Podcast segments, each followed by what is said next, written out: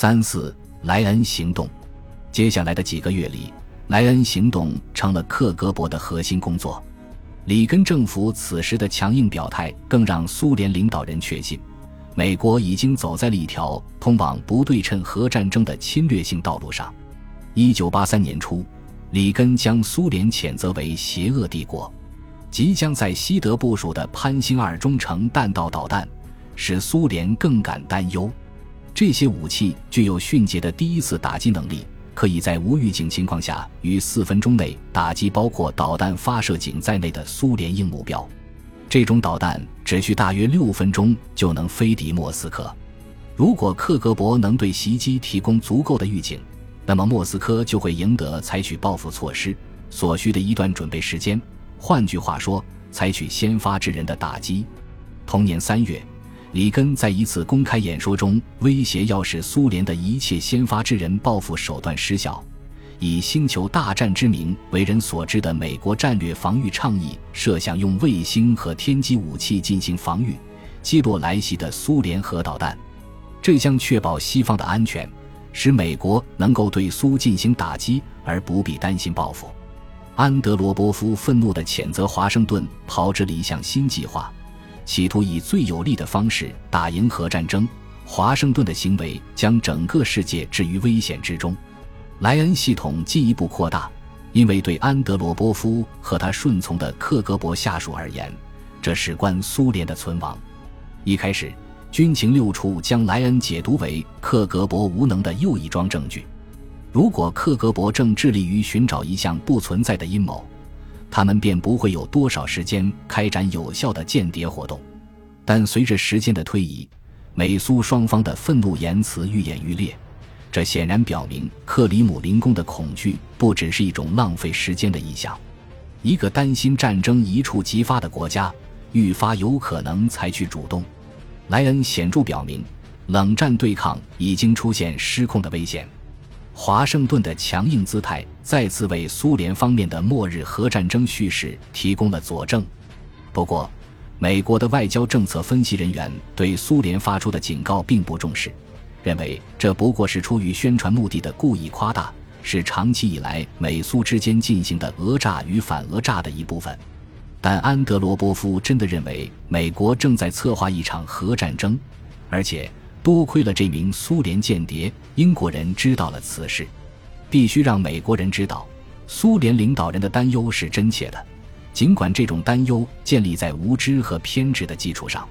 英国情报机构和美国情报机构之间的关系，有点像兄弟之间的关系：亲密但存在竞争，友好但心存嫉妒，相互支持但也局于不断。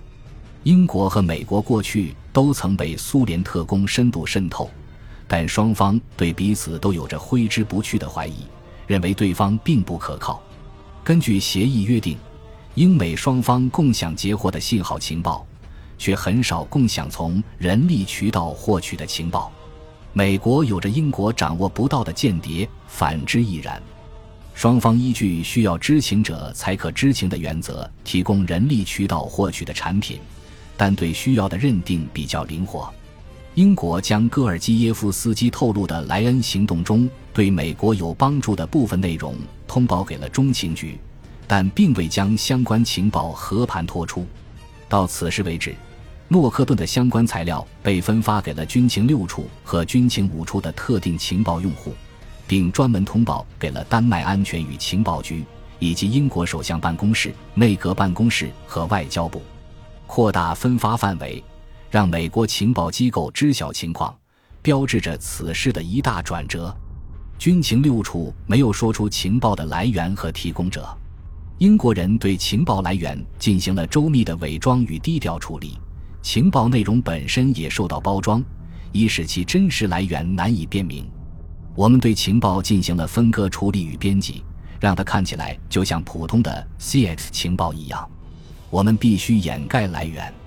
我们说情报来自一个不在伦敦的中层官员，我们必须尽量让他看起来平淡无奇。但美国人并不怀疑这份情报的真实性和可靠性，这是一份最高级别的情报，可靠而有价值。军情六处并没有告诉中情局情报来自克格勃内部，这样做似乎也没有必要。在这之后，英美情报部门展开了二十世纪最重要的一场情报共享行动，带着一种自豪感和刻意的低调姿态，军情六处慢慢地、小心翼翼地分批将戈尔基耶夫斯基透露的秘密传达给美方。长期以来，英国情报机构一直以擅长开展人力情报工作自豪。美国也许拥有更雄厚的金钱和技术实力，但英国情报机关更懂人性，至少自己愿意这样认为。戈尔基耶夫斯基透露的情报在一定程度上弥补了因菲尔比事件造成的多年尴尬，值得英国人小小炫耀一下。美国情报机构对此印象深刻。他们对英方的成果感到好奇，并且十分感激，同时也对需要依靠自己小兄弟的帮忙感到有些恼火。中情局需要得到什么样的信息，现在取决于另一个情报机构，这是他们所不习惯的。最终，随着戈尔基耶夫斯基所掌握情况的增多及细节的披露，将情报通报给美国政府最高层，为白宫椭圆形办公室的决策提供参考，变得必要起来。但只有少数美国情报官员知道，英国人在苏联内部有一支高级鼹鼠，奥德里奇·埃姆斯就是其中之一。从墨西哥回国后，埃姆斯在中情局重操旧业。他和罗萨里奥在位于华盛顿郊区的弗吉尼亚州瀑布教堂安家。1983年，尽管工作业绩一般，他还是被晋升为行动处反情报中心的对苏情报组负责人。埃姆斯在中情局得到了晋升，但这仍无法平息他对自己的工作日益增长的不满。罗萨里奥已经同意嫁给他，但为了和前妻离婚，他需要支付一笔高昂的费用。埃姆斯申办了一张新信用卡，马上就因购买新家具欠下了五千美元的债务。罗萨里奥感到失望，哀怨不已，经常给身在哥伦比亚的家人打电话。每个月光电话费就要四百美元。他们住在一间狭小的公寓里。埃姆斯开着一辆老旧的沃尔沃汽车。在埃姆斯看来，考虑到自己每天经手的秘密情报的价值，四万五千美元的年薪实在是过于寒酸。在里根政府精力充沛的新任中情局局长比尔·凯西的领导下，中情局对苏情报组焕发了生机。现在这一部门在苏东国家管理着大约二十名间谍，埃姆斯知道他们所有人的身份，他知道中情局在莫斯科郊外对电话线进行窃听，获取了大量情报，他知道技术部门的年轻人们设计了一个集装箱，用于对西伯利亚铁路上运输核弹头的火车进行情报侦查，最终他获悉了一个秘密，知道军情六处可能在克格勃内部。安插了一名高级特工，而英国人没有透露他的身份。埃姆斯知道上述秘密以及其他很多东西，但当他一个人在华盛顿各家酒吧闷头喝威士忌的时候，他在意的只有一件事：他破产了。他想要一辆新车。来英国六个月后，戈尔基耶夫斯基的双面生活已经步入舒适的正轨。莱拉乐于收拾新家，对丈夫的秘密活动毫无察觉。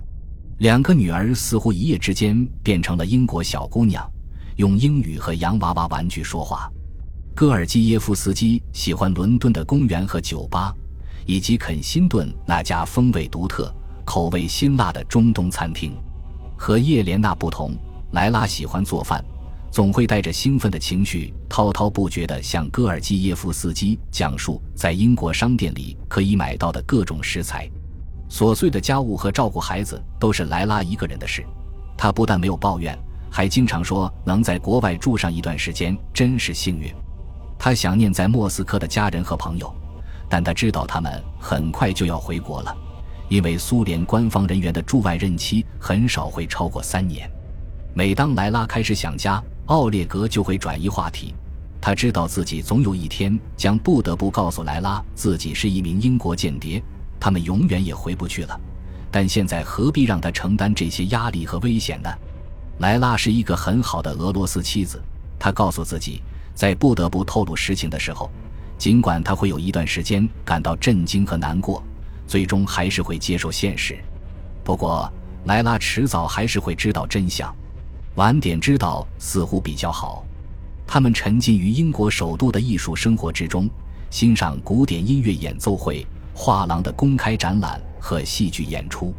他相信，自己为西方开展的间谍活动是一种精神上的宣泄，并非叛国。正如用音乐进行反击的作曲家肖斯塔科维奇和拿笔进行反击的作家索尔仁尼琴一样。作为一名克格勃人员的我，只能利用自己掌握的情报做做文章。他通过泄露秘密进行反击。每天早上，他都会去荷兰公园跑步。每周事先约定的某一天，当军情五处的监视人员不在的时候，他会和同事说自己要和联络人吃午餐，然后开车前往贝斯沃特的安全屋。